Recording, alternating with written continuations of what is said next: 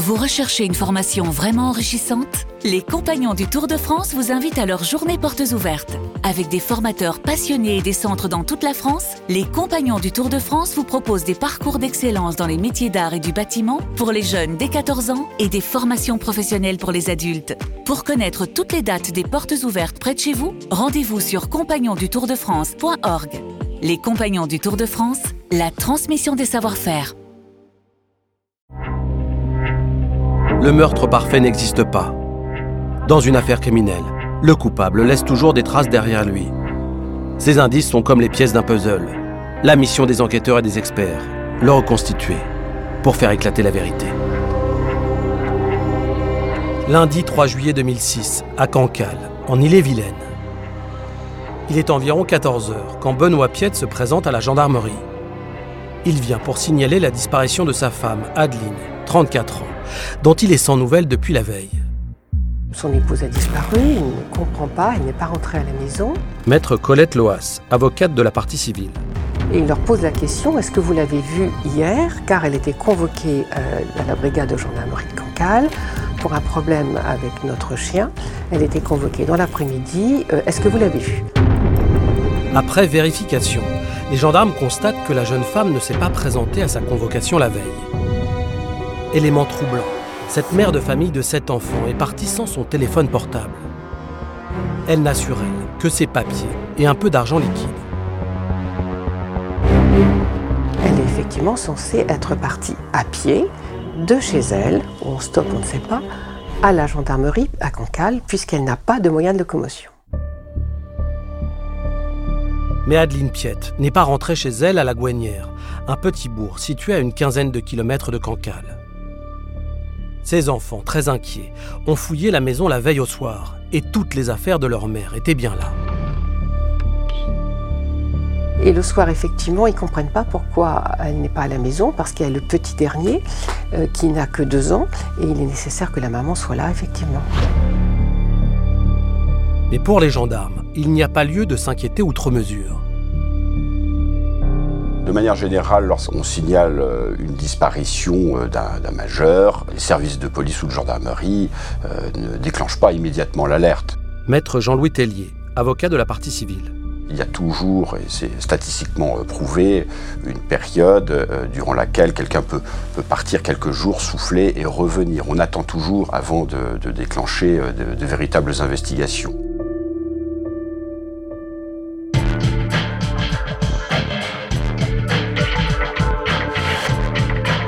Deux jours plus tard, toujours aucune nouvelle de la jeune femme.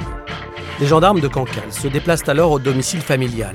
Et là, Benoît Piette leur apprend qu'entre-temps, sa femme est repassée à la maison en toute discrétion. L'aîné des enfants qui avait été dans la chambre de la mère avait dans un premier temps vu que ses vêtements personnels étaient là. Et ensuite, euh, en retournant dans la chambre deux jours plus tard, elle s'aperçoit que les affaires ont disparu. Benoît Piette donne aux enquêteurs des informations confirmant son sentiment que, son épouse a quitté le domicile. Euh, d'une part, la disparition de, cadres photographiques qui représentaient euh, les parents biologiques euh, de son épouse. Des vêtements ont disparu également, et la possibilité pour elle de revenir dans la nuit chercher les éléments qui lui manquaient est confortée par le fait qu'il y avait des clés l'extérieur de la maison et qu'elle pouvait rentrer euh, sans, sans difficulté. Adeline Piette semble donc être repassée chez elle dans la nuit du lundi 3 au mardi 4 juillet. Son mari transmet alors aux gendarmes un témoignage important qu'il a recueilli dans le village. Un commerçant indique avoir vu Adine Piet acheter, je pense, un paquet de tabac et il situe ça le lundi. Elle achète du tabac qui est du euh, l'intervalle bleu, donc une marque de tabac dont on, dont on se souvient, qui n'est pas, pas habituelle. Donc, euh, pour l'instant, avec ces deux témoignages, les gendarmes pensent qu'elle est donc bien vivante le lundi, quand le buraliste pense l'avoir vue. S'agit-il tout simplement d'un départ volontaire, de la part d'une femme qui aurait décidé de tout quitter Benoît Piette explique aux gendarmes que le couple est en train de divorcer, et il leur remet un petit carnet appartenant à sa femme. il remet un, carnet intime dans lequel elle expliquait son mal-être, son envie éventuellement de, mettre fin à ses jours où elle est véritablement malheureuse, elle se confie à elle-même. Adeline rencontre une période qui est très difficile pour elle, elle est en pleine procédure de divorce. Maître Pierre Stichelbaut, avocat de la défense. Elle a sept enfants à la maison, ça crie, elle est impatiente, euh, les uns et les autres se disputent, à l'école ça marche pas bien, et finalement, eh bien, on a l'impression d'avoir affaire à quelqu'un qui n'arrive plus à gérer une situation.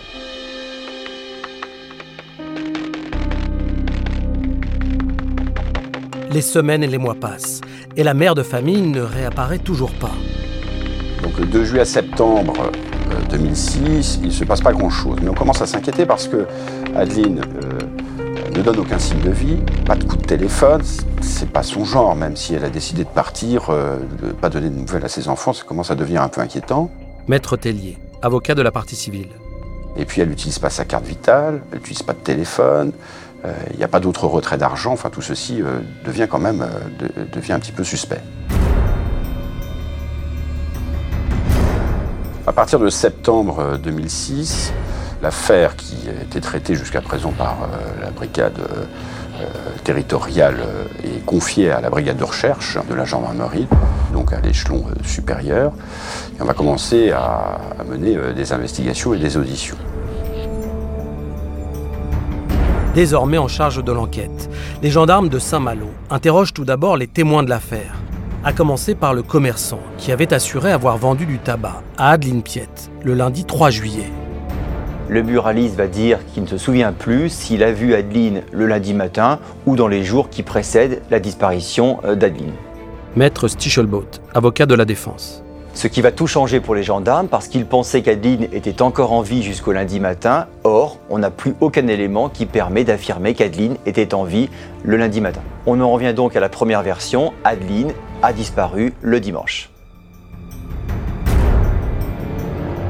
En poursuivant leurs auditions, les enquêteurs apprennent qu'Adeline Piette avait l'habitude de sortir tard le soir pour faire une balade le long de la route nationale.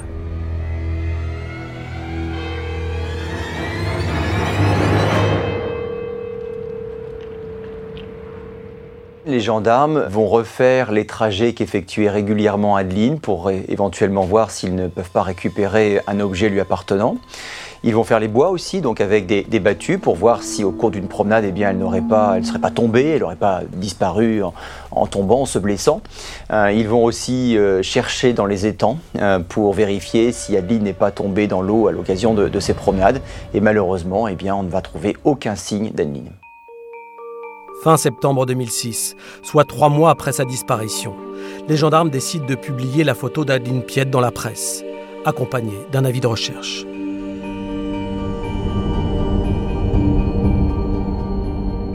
Pour comprendre comment cette mère de famille nombreuse a pu disparaître de façon aussi soudaine, les gendarmes de Saint-Malo se penchent sur sa vie et sa personnalité. Et tous les témoins auditionnés s'étonnent qu'elle ait pu partir sans ses enfants. C'est une mère euh, aimante, attentive. Maître Loas, avocate de la partie civile. Toute sa vie est, constituée justement par ses maternités et ses rapports avec les enfants. Je crois que toute sa vie, euh, toute sa vie se résume à effectivement sa famille et ses enfants. Maître Patrick Alain Lénaud est l'avocat qu'Adeline Piette avait choisi pour son divorce. Il revient sur le parcours compliqué de cette mère au foyer de sept enfants, âgés de 2 à 15 ans. C'est une jeune femme qui a été très malheureuse. C'est une jeune femme qui a, été, euh, qui a été adoptée à l'âge de 3 ans et demi, qui a été rejetée par sa mère adoptive à 13 ans.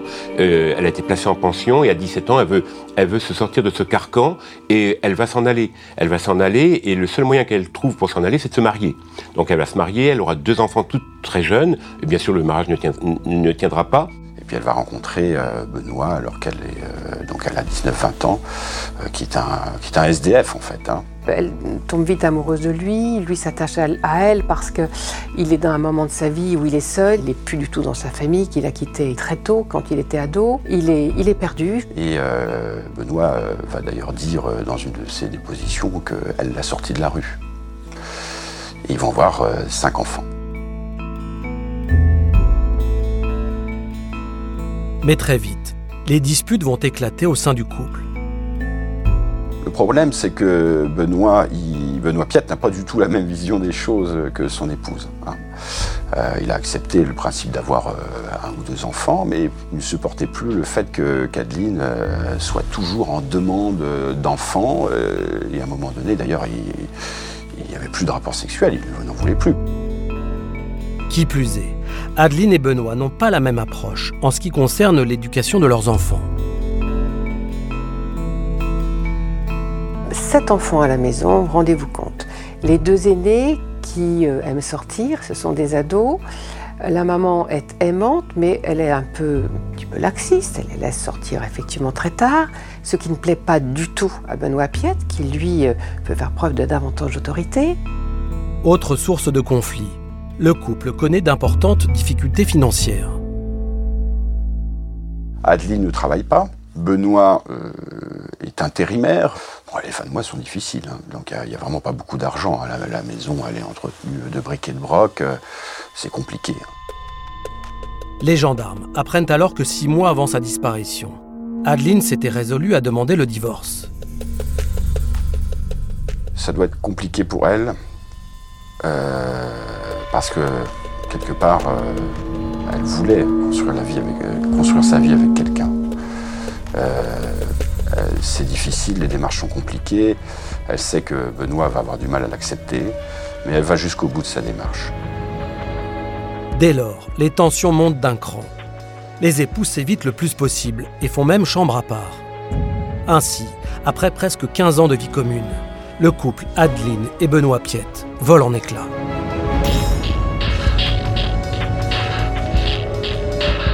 Les investigations se poursuivent autour de la vie d'Adeline Piette.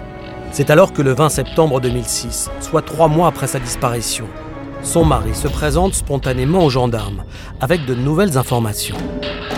Maître Stichelboat, avocat de la défense. Benoît Piette va dire qu'Adeline entretenait une relation avec une personne tierce et apporter aux gendarmes une carte postale sur laquelle est indiqué euh, Mon amour, je t'aime, signé Daniel. Benoît n'identifie pas Daniel, il dit qu'il ne sait pas qui c'est. Ce qui va orienter les gendarmes sur la piste du Daniel en question, c'est qu'un des enfants euh, va indiquer qu'Adeline avait un vieil ami qui se prénommait Daniel. Les enquêteurs retrouvent rapidement ce fameux Daniel. Il habite à Saint-Malo, à 10 km de la Gouenière, où vit la famille Piette. Quand ils se rendent chez lui, ils tombent sur son épouse. Elle leur apprend qu'elle et son mari sont en instance de divorce l'épouse de Daniel déclare aux gendarmes bah, que Daniel a disparu, dans une période proche de la disparition d'Adeline. Les gendarmes tiennent peut-être là un début de piste, mais l'homme reste introuvable. Quelques semaines plus tard, l'épouse du mystérieux Daniel se manifeste à nouveau. Elle a retrouvé la trace de son mari dans un hôpital parisien. Les enquêteurs s'y rendent immédiatement pour l'interroger. Les enquêteurs vérifient bien entendu euh, la Libye de, Daniel et euh, il s'avère qu'il vit en région parisienne et qu'à aucun moment euh, il ne s'est rendu à la Gouinière. Toutes les vérifications confirment que l'homme ne peut pas être l'amant d'Adeline Piette. Mais comme c'est la fameuse carte postale, soi-disant écrite de sa main, qui les a amenés jusqu'à lui, par acquis de conscience, les gendarmes vont lui demander d'écrire quelques lignes pour pouvoir comparer les écritures de remplir une page d'écriture, d'écrire la même chose que ce fameux mot d'amour que, euh, que Benoît a retrouvé au domicile.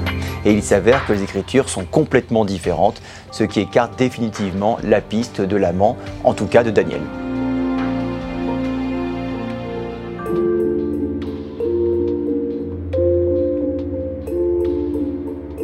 À plusieurs reprises, les enquêteurs ont eu le sentiment que le mari de la disparue leur fournissait des indices qui ne menaient nulle part alors que l'homme est de plus en plus dans leur ligne de mire. Les gendarmes découvrent que le divorce entre Benoît et Adeline était devenu extrêmement conflictuel. Une ordonnance de non-conciliation a été rendue euh, le 13 avril 2006. Euh, dans cette ordonnance, il est précisé qu'Adeline donc, aura la garde des enfants, qu'elle pourra demeurer au domicile conjugal et que son mari, Benoît, doit quitter la maison pour le 13 euh, juillet euh, suivant. Et la disparition d'Adeline, c'est quelques jours avant eh bien, le fait que Benoît doit quitter le domicile. Il lui a expliqué qu'il ne voulait plus travailler d'une part pour ne pas lui donner de pension alimentaire. Maître Patrick Alain Leno, avocat d'Adeline Piette. Il voulait là aussi la, euh, la garrotter financièrement, puisqu'il ne donnait pas ses indemnités. Euh, et il l'a laissée dans une situation quand même très difficile. Les auditions des proches du couple révèlent également le comportement inquiétant de Benoît Piette depuis la demande de divorce de sa femme. Benoît Piette, depuis plusieurs mois, vit d'une façon complètement isolée. Maître Loas, avocate de la partie civile. Il a pris une pièce dans laquelle il y a la PlayStation. Il y dort, il y mange, il achète sa nourriture pour lui et uniquement pour lui. Il se lève pour aller travailler quand il travaille, mais il ne vit plus du tout ni avec son épouse ni avec ses enfants. Plusieurs témoins affirment même que la vie du couple n'a pas été exempte de violences conjugales. Anaïs est la sœur adoptive d'Adeline et elle va révéler quelque chose d'extrêmement important, je veux dire c'est essentiel. Elle va rapporter que plusieurs années auparavant, Adeline Piat va lui dire qu'il y a eu une violente dispute uniquement pour un problème de facture impayée et que son mari l'a violemment agressée et a tenté de l'étrangler.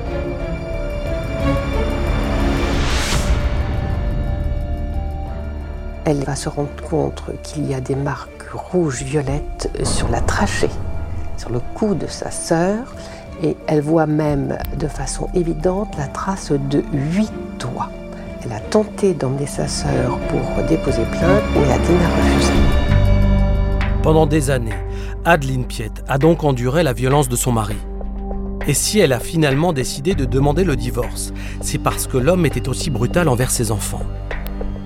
Tout est un prétexte pour insulter, mais pas uniquement Adeline. Maître Leno, avocat d'Adeline Piette. Tout est un prétexte pour insulter les enfants. Ce sont des vauriens, ce sont des fainéants, ce sont... C'est ça, le, langage de, de Piette à l'égard de ses enfants. Ce n'est pas moi qui le dis, c'est Adeline. Les enquêteurs sont de plus en plus sceptiques à l'égard de Benoît Piette. C'est alors que quelques jours plus tard, un prêtre d'un village voisin va prendre contact avec les gendarmes euh, pour leur dire j'ai reçu un appel anonyme euh, qui vient dire qu'Adeline euh, serait enterrée dans le jardin. Les gendarmes ne parviennent pas à identifier l'auteur de cet appel, mais ils prennent ces déclarations très au sérieux. Un survol de la maison va avoir lieu en hélicoptère et il va être mis en évidence l'existence d'une bâche bleue dans le jardin.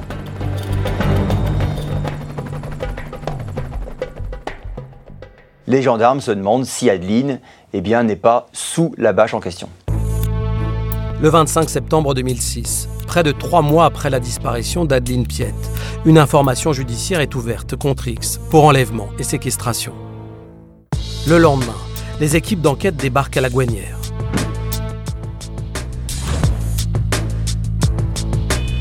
Le 26 septembre, pour la première fois, les gendarmes vont pénétrer à l'intérieur de la maison Piette avec des équipes techniques, scientifiques, une équipe cynophile. Les chiens de la gendarmerie sont notamment dressés pour retrouver des restes humains. On emmène direct les chiens sous la bâche bleue. Les chiens ne vont rien renifler de particulier sous la bâche, mais également dans le reste du jardin. Pendant toute cette période, et de façon étonnante, Piet reste impassible, reste stoïque ce qui ne manque pas d'étonner les gendarmes. Les investigations se poursuivent dans le reste de la maison. Et là, les enquêteurs relèvent un détail intrigant. L'escalier qui mène euh, à l'étage est un vieil escalier en bois euh, qui, euh, qui craque dès, dès qu'on met un pied devant l'autre. Maître Tellier, avocat de la partie civile. C'est quand même un peu surprenant que si Adeline est rentrée dans la maison pour aller chercher les affaires qui lui manquaient dans la nuit du 3 au 4, c'est quand même surprenant que personne ne l'ait entendu. Les gendarmes sont ensuite très surpris en découvrant l'endroit étrange que Benoît Piette s'est aménagé, un peu à l'écart du foyer familial. La chambre de Benoît Piette est très particulière parce qu'elle contient de la décoration principalement indienne. Des tapisseries, des plumes. Il y a des posters, il y a des attrape-rêves. Il est indiqué les dix commandements euh, des Indiens, bref, une atmosphère vraiment bizarre. Les investigations se poursuivent. La maison est passée au Blue Star, un procédé chimique qui permet de faire apparaître des traces de sang, même nettoyées. Bien que ces recherches ne révèlent aucune trace suspecte, les enquêteurs décident de placer Benoît Piette en garde à vue. Ça s'explique sans doute par la personnalité complexe du mari, par les témoignages des uns et des autres, mais aussi par le fait que les gendarmes n'ont aucune autre piste. Les gendarmes commencent par interroger Benoît Piette sur les violences conjugales dont la sœur d'Adeline a fait état. Benoît Piette va reconnaître avoir été violent il y a certes plusieurs années et il va indiquer qu'à l'époque, euh, il était alcoolique. Maître Loas, avocate de la partie civile. Il dit que ça lui avait fait peur et il a demandé à son épouse de l'aider, de l'encourager. Il dit qu'à partir de ce moment-là, et grâce à elle, j'ai arrêté de boire et je suis devenu abstinent. L'homme est ensuite questionné sur la chronologie précise de ses activités au cours du week-end où sa femme a disparu. Pour la première fois, Benoît Piette va être interrogé sur son emploi du temps du samedi et du dimanche. Maître Stichelbaut, avocat de la défense. Benoît va raconter qu'il emmène un de ses fils le samedi après-midi à Cancale dans la famille pour regarder le quart de finale de la Coupe du Monde, euh, France-Brésil. Son enfant va rester pour dormir euh, dans la famille et que Benoît va regagner le domicile vers 22h, 23h le soir. C'est à ce moment-là qu'une dispute va éclater entre lui euh, et sa femme. Une dispute sans gravité. Un enfant euh, au premier étage euh, eh bien, va pleurer. Benoît va monter pour le réconforter. Et ensuite, il viendra dire qu'il est parti se coucher. Benoît Piette affirme que le lendemain matin, il a quitté son domicile sans croiser sa femme. C'est seulement à son retour, en fin de journée, qu'il a appris par l'une de ses filles qu'Adeline n'était toujours pas rentrée. Après avoir vérifié son emploi du temps, les gendarmes doivent se rendre à l'évidence. Ils n'ont aucun élément probant contre lui. Benoît Piette est présumé innocent et rien ne permet d'affirmer avec certitude qu'il serait l'auteur de la disparition d'Adeline. C'est quelqu'un qui n'a pas de véhicule, qui n'a pas de relation, qui n'a donc pas la possibilité de déplacer un corps. Et les équipes euh, de gendarmerie qui sont déplacées sur place n'ont retrouvé précisément à son domicile aucune trace de reste humain. À l'issue de sa garde à vue, Benoît Piette est donc relâché. Le mystère autour de la disparition de sa femme reste entier. D'autant qu'entre-temps, l'appel à témoins lancé dans la presse n'a rien donné.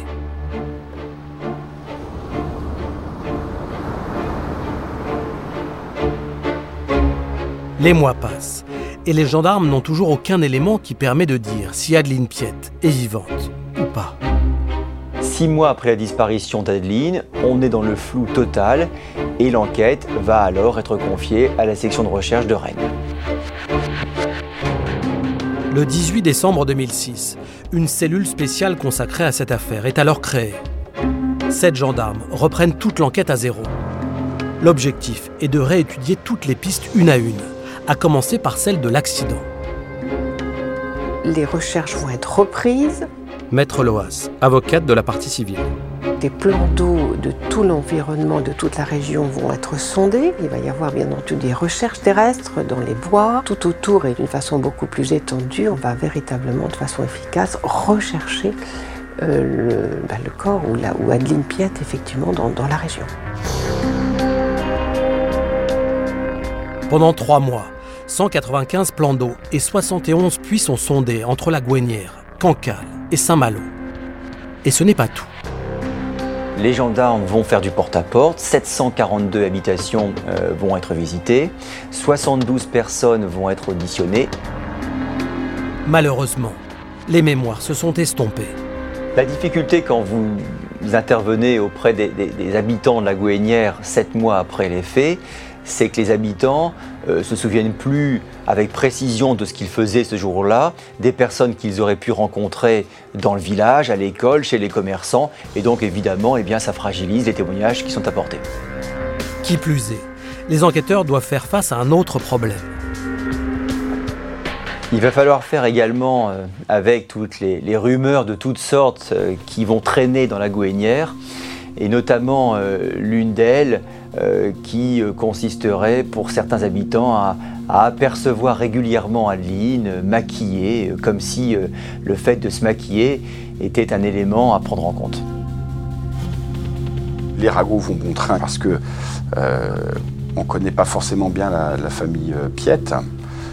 les relations sociales sont extrêmement limitées. Quand les gendarmes se trouvent euh, face à de multiples rumeurs, eh bien, ils sont obligés de vérifier euh, chacune d'entre elles et ça va en quelque sorte polluer l'enquête parce que ça va faire diversion. Euh, plutôt que se concentrer sur des éléments qui paraissent importants, qui paraissent sérieux, les gendarmes, à mon avis, eh bien, vont perdre leur temps à répondre justement aux rumeurs qui sont colportées. Les recherches lancées par la nouvelle cellule d'enquête ne donnent toujours rien. Les gendarmes diffusent alors un second appel à témoins dans la presse. Mais là encore, sans résultat. Un an et demi après la disparition d'Adeline Piette, le mystère reste entier. Et l'enquête est à nouveau dans la passe.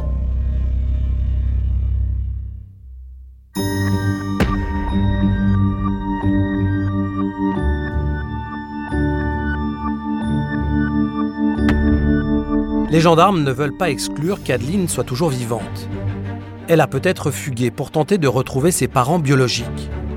Car la jeune femme a connu une enfance extrêmement chaotique et douloureuse. Adeline est née en avril 1972 à Nice. Elle a été abandonnée euh, par euh, sa mère. Elle va être mise en nourrice, mais cette nourrice va la maltraiter et la petite Adeline euh, va être recueillie par la DAS. Et ensuite, elle a fait l'objet euh, d'une adoption euh, par un couple qui est la famille la plus importante en France s'agissant d'adoption d'enfants, puisque 24 enfants vont être adoptés.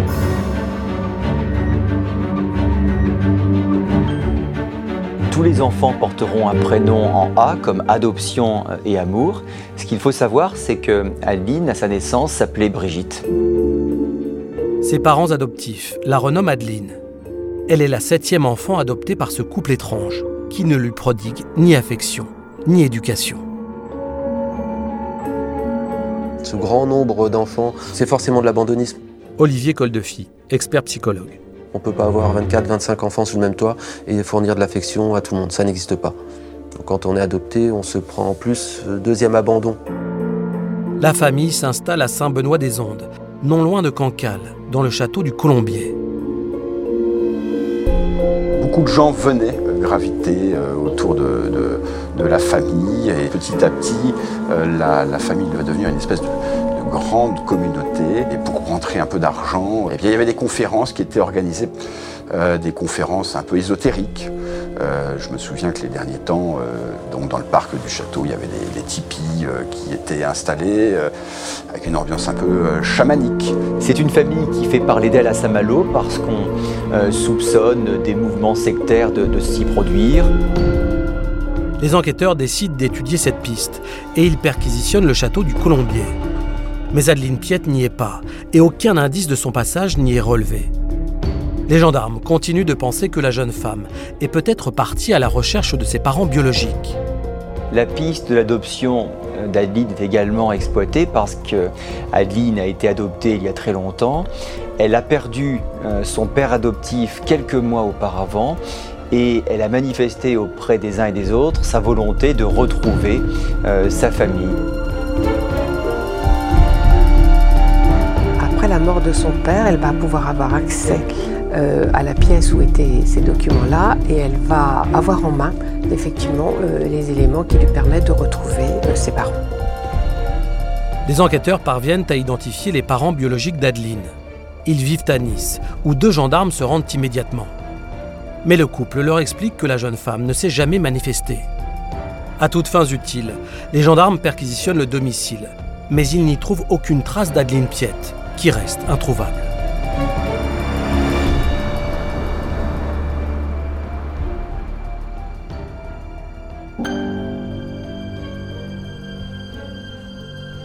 Cela fait maintenant plus de deux ans et demi que la mère de famille a disparu. Et les gendarmes de la section de recherche de Rennes ont refermé toutes les pistes possibles. Toutes, sauf une, celle du mari, Benoît Piette. Euh, le temps passant, euh, les gendarmes vont se dire, mais au fond, Celui qui nous a toujours orientés sur telle ou telle piste, c'est Benoît Piette. Des pistes qui vont être vérifiées pendant des mois et des mois, mais qui ne donnent rien. Les enquêteurs décident alors de réinterroger les enfants du couple. Mais pour la première fois, ils vont aussi entendre les plus jeunes, âgés de 8 à 12 ans. Pour l'instant, on avait recueilli le témoignage des plus grands, mais le reste des enfants, qui notamment euh, se trouvaient dans la maison euh, au moment de la disparition de leur mère, n'avaient pas été entendus.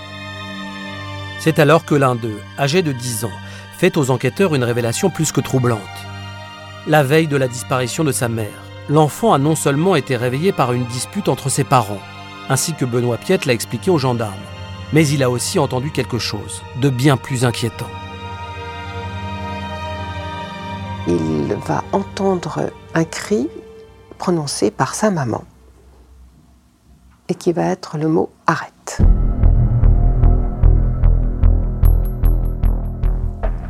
Et là, les enquêteurs euh, vont comprendre que l'enfant est un témoin auditif de ce qui s'est passé cette nuit-là. Et euh, l'enfant euh, déclare que son père est monté quelques instants plus tard venir euh, le réconforter parce qu'il pleurait. L'enfant le dira, j'étais étonnée parce que c'est maman qui venait me voir. Et c'est pour la première fois, c'est papa qui rentrait dans ma chambre pour me consoler. Autre élément déterminant. Jusqu'à présent, les gendarmes étaient persuadés que les enfants d'Adeline Piette avaient vu leur mère quitter la maison le dimanche pour se rendre à la gendarmerie. Mais avec ces nouvelles auditions, leur certitude vole en éclats. Les enfants semblent quand même avoir des, trous de mémoire ou en tout cas ne, plus se souvenir avec euh, précision euh, du dernier moment où ils ont vu euh, leur mère, de sorte que leur témoignage qui permettait aux enquêteurs de penser jusqu'à présent que leur mère était encore vivante le dimanche matin s'étiole au fur et à mesure. Ainsi, Adeline Piette a réellement été vue pour la dernière fois non pas le dimanche, mais le samedi soir. Les enquêteurs décident alors d'éplucher les relevés téléphoniques de son mari dans la nuit du samedi au dimanche. Celui-ci a reçu un appel qui provenait de la cabine téléphonique de la Guinière. Maître Loas, avocate de la partie civile. Il faut se rappeler qu'Annie Piette n'avait plus l'argent pour euh, son portable. Et en recherchant les appels de la cabine téléphonique de la Guinière, les enquêteurs vont s'apercevoir que juste après, il y a un appel vers le 17 qui va durer que quelques secondes. Maître Stichelbaut, avocat de la défense. L'hypothèse émise par les services enquêteurs, c'est de dire qu'Adeline, une première fois à 1h43, téléphone à son mari pour savoir où il est, et ne le voyant pas revenir et ne répondant pas au téléphone, eh bien elle appelle le 17 une demi-heure après pour prévenir éventuellement les secours euh, de ce que son mari a disparu en compagnie d'un de ses enfants. Cette nuit-là, elle est vivante, elle est dans le bourg de la et elle a vraisemblablement tenté de joindre son époux au téléphone. Alors ce qui est étonnant, c'est que Benoît Piette a, dit aux enquêteurs qu'il était rentré vers euh, 11h30, minuit. Le 10 juin 2008, Benoît Piette est placé en garde à vue. Et cette fois, les gendarmes ont suffisamment d'éléments pour tenter de le déstabiliser. Durant cette garde à vue qui va, qui va durer très longtemps, euh, les enquêteurs vont, vont s'attacher à mettre euh, Benoît Piette face à ces incohérences. Une des incohérences euh, principales, c'est quand même le problème du moment de la disparition des cadres photographiques. La version de Benoît Piette ayant toujours été la suivante, Adeline est revenue dans la nuit du 3 au 4 chercher des affaires. Si Benoît Piette affirme que sa femme est repassée chez eux dans la nuit du 3 au 4 juillet, quelque chose ne colle pas. Car, dès le début de l'enquête, la voisine du couple a déclaré aux gendarmes qu'elle était présente quand l'homme a constaté la disparition des fameux cadres photographiques. Or, elle en est sûre. C'était le lundi 3 juillet. Au bout de 24 heures de garde à vue, Benoît Piette euh, va craquer une première fois et il va indiquer qu'il euh, est l'auteur euh, de la disparition des cadres, des affaires personnelles et il va dire que ce soir-là, il n'est pas rentré comme il l'avait dit vers 22 ou 23 heures, mais qu'il a passé du temps dans des bars à boire des bières Benoît Piette reconnaît avoir bu une dizaine de bières ce soir-là. Les enquêteurs en déduisent donc que quand il est rentré chez lui, il était ivre. Poussé dans ses retranchements, l'homme cesse soudain de répondre aux questions. Les enquêteurs décident de faire une pause. À la 25e heure de garde à vue, l'interrogatoire reprend. Et cette fois, l'homme se met à table. Benoît va, se lever, va crier, va vociférer et euh, va dire au service euh, de gendarmerie Je vais vous dire la vérité. Euh, la vérité, c'est que quand je me suis levé le matin à 7h, 7h30, je me suis rendu dans le garage et j'ai découvert le corps de ma femme pendu à la poutre du garage.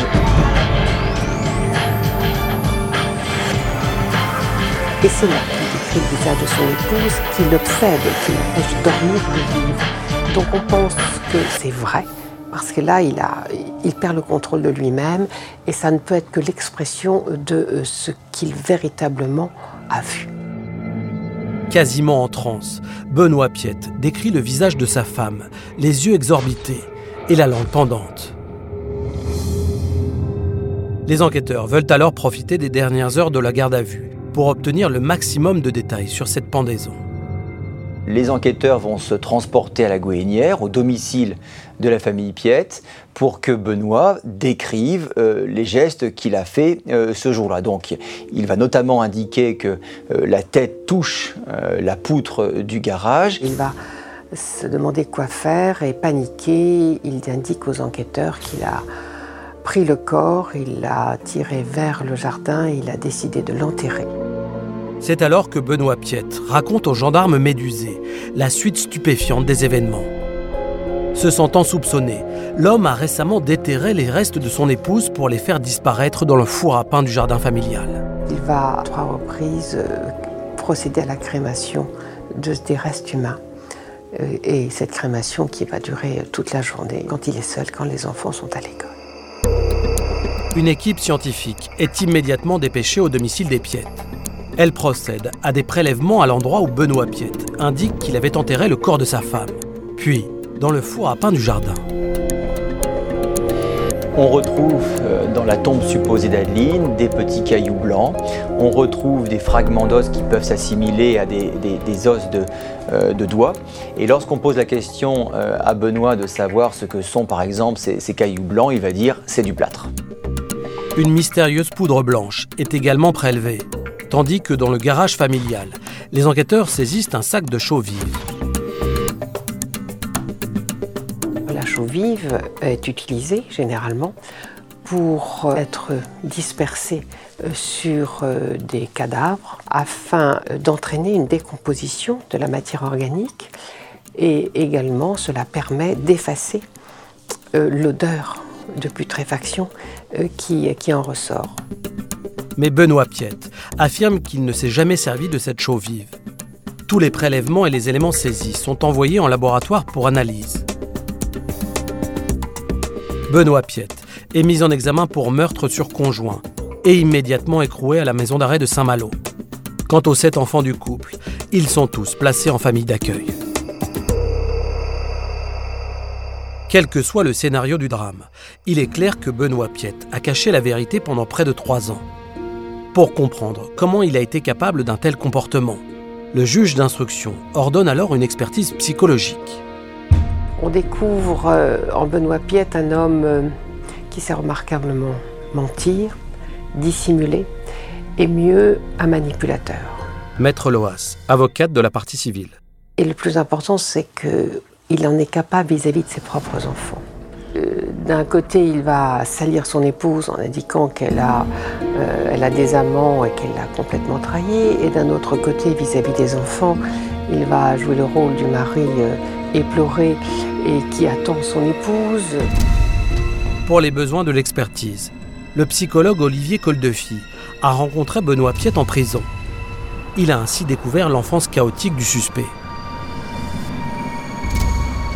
Le père de Benoît, marin-pêcheur, était à l'étranger la moitié de l'année. Et à chacun de ses retours, il se montrait extrêmement violent envers son fils. Quant à sa mère, alcoolique notoire, elle est morte quand Benoît était adolescent. C'est là-dessus que s'est construit sa personnalité euh, un peu asociale, où généralement dans les temps de violence, voilà, il partait. Il partait à l'extérieur, il partait dans la forêt. Et c'est là où il a construit son, sa fantasmatique hein, sur les Indiens. Dès l'enfance, Benoît Piette s'isole du monde extérieur. et développe une véritable paranoïa. La paranoïa, c'est que l'autre et le champ social est potentiellement dangereux et néfaste à ma personne. C'est-à-dire un vécu d'agression de l'extérieur. L'extérieur recouvre l'ensemble hein, du champ social. La famille, les proches, les amis qui n'existent pas. S'ils n'existent pas, c'est bien parce qu'il y a cette paranoïa. Si on prend le parcours de l'enfance, ça correspond très bien, je veux dire, c'est logique. À 16 ans, Benoît Piette décide de quitter le domicile parental. Lorsqu'il rencontre Adeline, il vit seul, reclus dans une caravane abandonnée. C'est son épouse, hein, Adeline, qui est venue le sauver de la rue. Cette femme salvatrice, elle vient vers lui comme sa mère n'est jamais venue vers lui. C'est la seule personne qui fait la démarche d'aller le rencontrer là où il s'isole. J'ai envie de dire, c'est une vengeance sur le destin. C'est extrêmement réparateur, symboliquement. L'homme confie même à l'expert qu'il voyait en Adeline la mère qu'il n'avait pas eue. Et elle incarnait à ses yeux tous ses espoirs de reconstruction. Quand on attend d'une personne qu'elle vienne restaurer tout un passé euh, déglingué, euh, cassé, euh, en vrac, on a un niveau d'exigence vis-à-vis de cette personne qui ne pourra jamais fonctionner. Parce qu'elle ne pourra être que décevante, cette personne. C'est là où c'est potentiellement dangereux. Effectivement, quand Benoît Piette constate que son couple bat de l'aile, sa déception est immense. Dès lors, l'homme s'enferme dans son univers et déterre la hache de guerre. Là, on est donc dans le vécu de trahison qui monte de façon exponentielle. Et la phase la plus haute, c'est quand il reçoit l'ordonnance de non-conciliation. Je pense qu'il n'y croyait pas qu'elle puisse faire la démarche de, se rendre ou d'écrire au tribunal, prendre un avocat pour engager une mesure devant les instances, en plus judiciaires, hein, de la société des hommes. Tout ce qui fuit, là, je pense qu'on est dans la tension maximum. Mais face aux enquêteurs, Benoît Piette persiste. Il affirme qu'il n'a pas tué sa femme.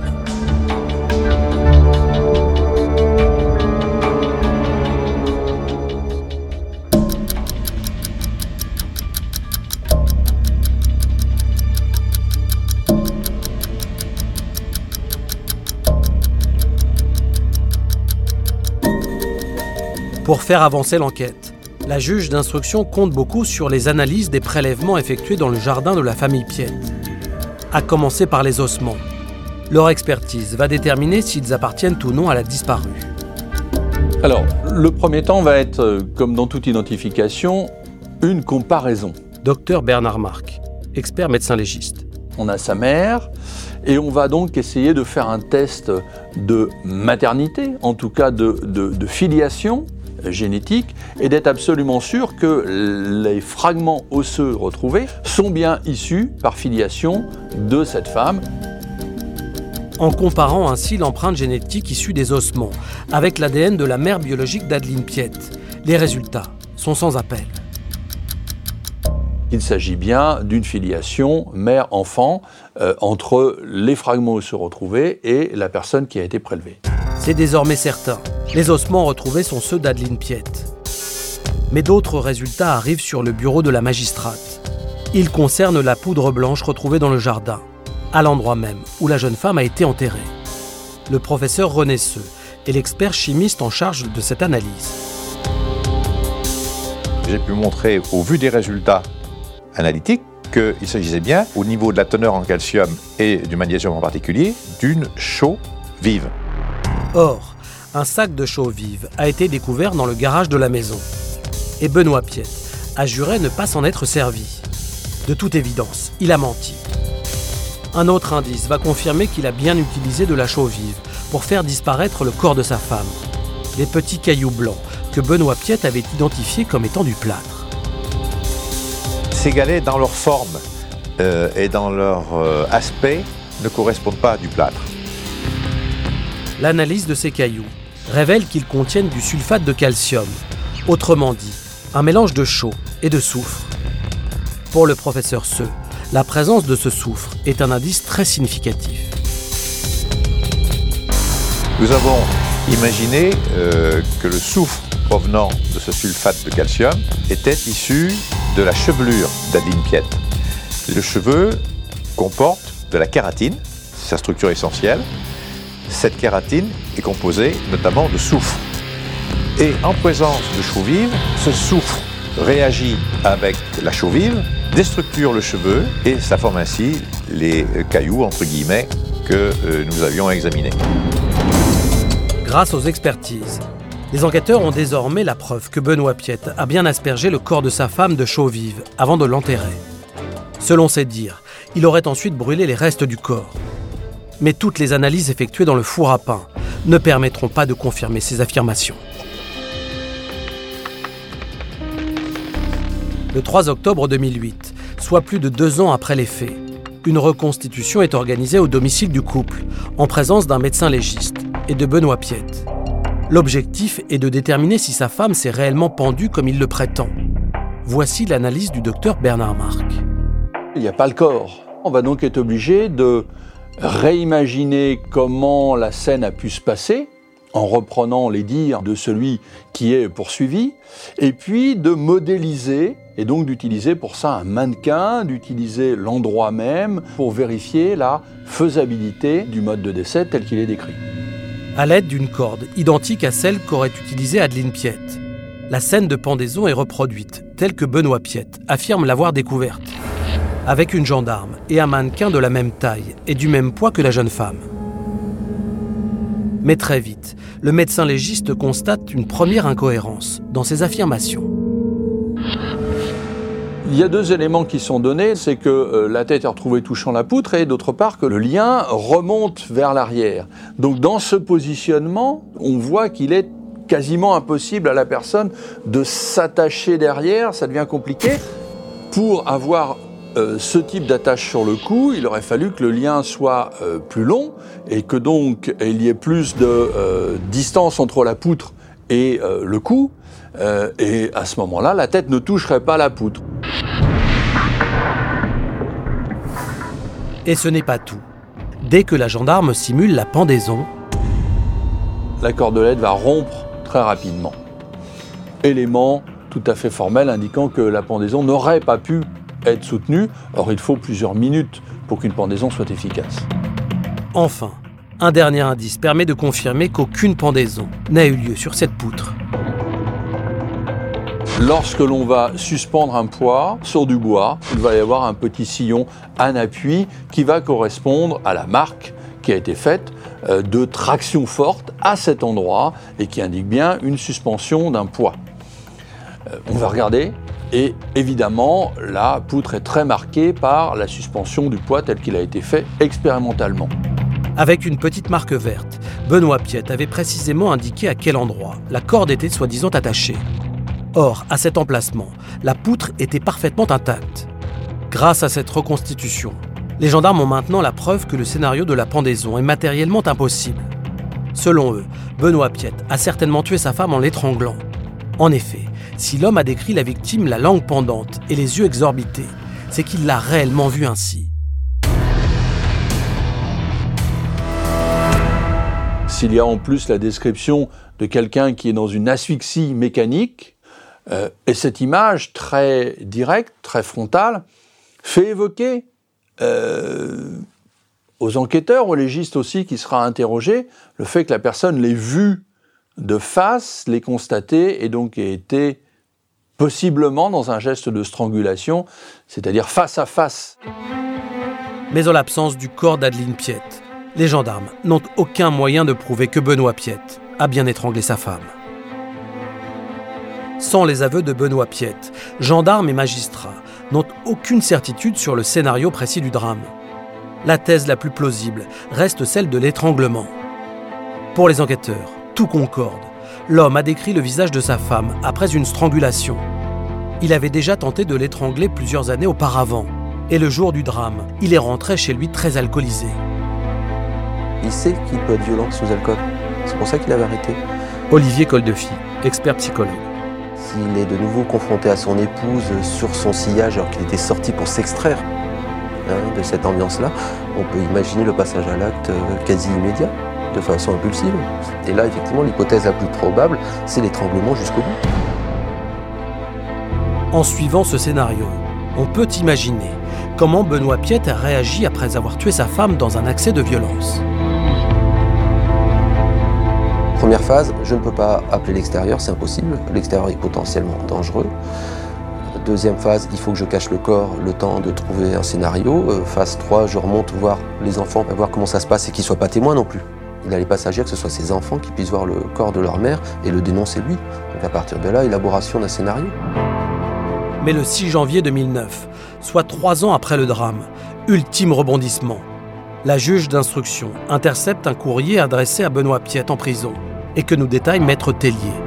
Et euh, ce courrier euh, contient le message suivant Ne dis rien, continue à te taire, pense à tes enfants. Courrier tout à fait étrange. Le juge d'instruction ne semble pas croire euh, à la lettre parvenue comme par hasard euh, à Benoît Piette et va soupçonner euh, Benoît Piette d'avoir demandé à un codétenu euh, de le lui avoir envoyé. Maître Stichelbaut, avocat de la défense. Le juge d'instruction va en particulier interroger un détenu, un codétenu de Benoît Piette qui se trouvait dans sa cellule et qui a été libéré la veille du jour où la lettre a été postée. Ce codétenu va reconnaître que Benoît Piette lui a confié un courrier, qu'il lui a demandé de poster ce courrier dès qu'il sort de prison, et que ce courrier lui est adressé personnellement. La juge d'instruction convoque alors Benoît Piette pour l'interroger à ce sujet. Elle le confronte aux aveux de son codétenu. C'est alors que l'homme fond en larmes en livrant une nouvelle version des faits. Benoît Piette va révéler aux juges d'instruction une nouvelle version euh, en disant que ce soir-là, eh il était euh, dans sa chambre, qu'il a euh, entendu du bruit, qu'il est descendu. Benoît Piette se rend dans le garage, trouve sa femme par terre et aperçoit deux hommes, dont l'un lui dit Si tu dis quelque chose, t'es foutu, toi et tes enfants. Et les hommes en question sont partis. Benoît Piette ne donne pas plus de détails sur ces hommes mystérieux. Et la juge ne croit pas du tout à cette nouvelle histoire. Pour prouver que l'homme ment une fois de plus, elle ordonne une expertise en écriture de la lettre anonyme. Catherine Bottiot, l'experte désignée, va donc comparer cette lettre à des courriers écrits de la main de Benoît Piette. Et ses conclusions sont sans appel. On va retrouver des correspondances euh, au niveau des majuscules, des majuscules qui sont caractéristiques, enroulées, des petits signes qui sont euh, les accents, les points, certaines virgules aussi. Euh, ce sont des signes d'autant plus importants que ce sont des signes tracés de façon inconsciente. Les J sont très intéressants parce que ce sont des petits J qui remontent vers la, vers la gauche, qui sont gonflés comme des petits ballons et qui sont assez courts. Et on retrouve ce- ces, ces J alors qu'il essaye de maquiller son écriture. Une fois de plus, Benoît Piette a donc menti. C'est bien lui qui a écrit cette lettre. Mais certaines expertes en écriture sont également graphologues. En analysant l'écriture du suspect, il leur est donc possible d'en déduire des aspects de sa personnalité. Dans les lettres de Benoît Piette, certaines majuscules sont caractéristiques, notamment le M euh, en couronne, le P en crosse d'évêque et le R qui est un R majuscule qu'on retrouve à l'intérieur des mots qu'on appelle le R du petit roi. Et ce sont des signes de, de quelqu'un qui a un ego un peu euh, surdimensionné et qui veut euh, se mettre en avant et être puissant.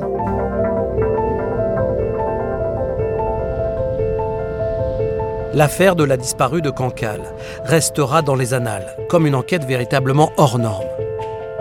D'abord, pour l'expert psychologue Olivier Coldefi, parce qu'elle s'est déroulée au sein d'une famille de sept enfants. Le problème dans ce dossier, c'est que si on prend les enfants et que finalement on les met de côté, on s'est déjà trompé. Il aurait fallu d'abord enquêter au sein de la famille, savoir comment fonctionnait cette famille, Maître Leno, avocat d'Adeline Piette. Quelles étaient les relations, quel était le comportement de Piette à l'égard des enfants et à l'égard de- d'Adeline?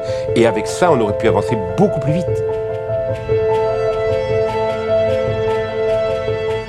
Bah, au bout du compte, euh, tout ce que ne voulait pas Adeline est arrivé. C'est-à-dire que bah, les enfants, ils ont perdu la cellule familiale qu'elle voulait, euh, créer. C'était son rêve. Euh, on a des enfants qui se retrouvent placés, qui ont plus de père, plus de mère.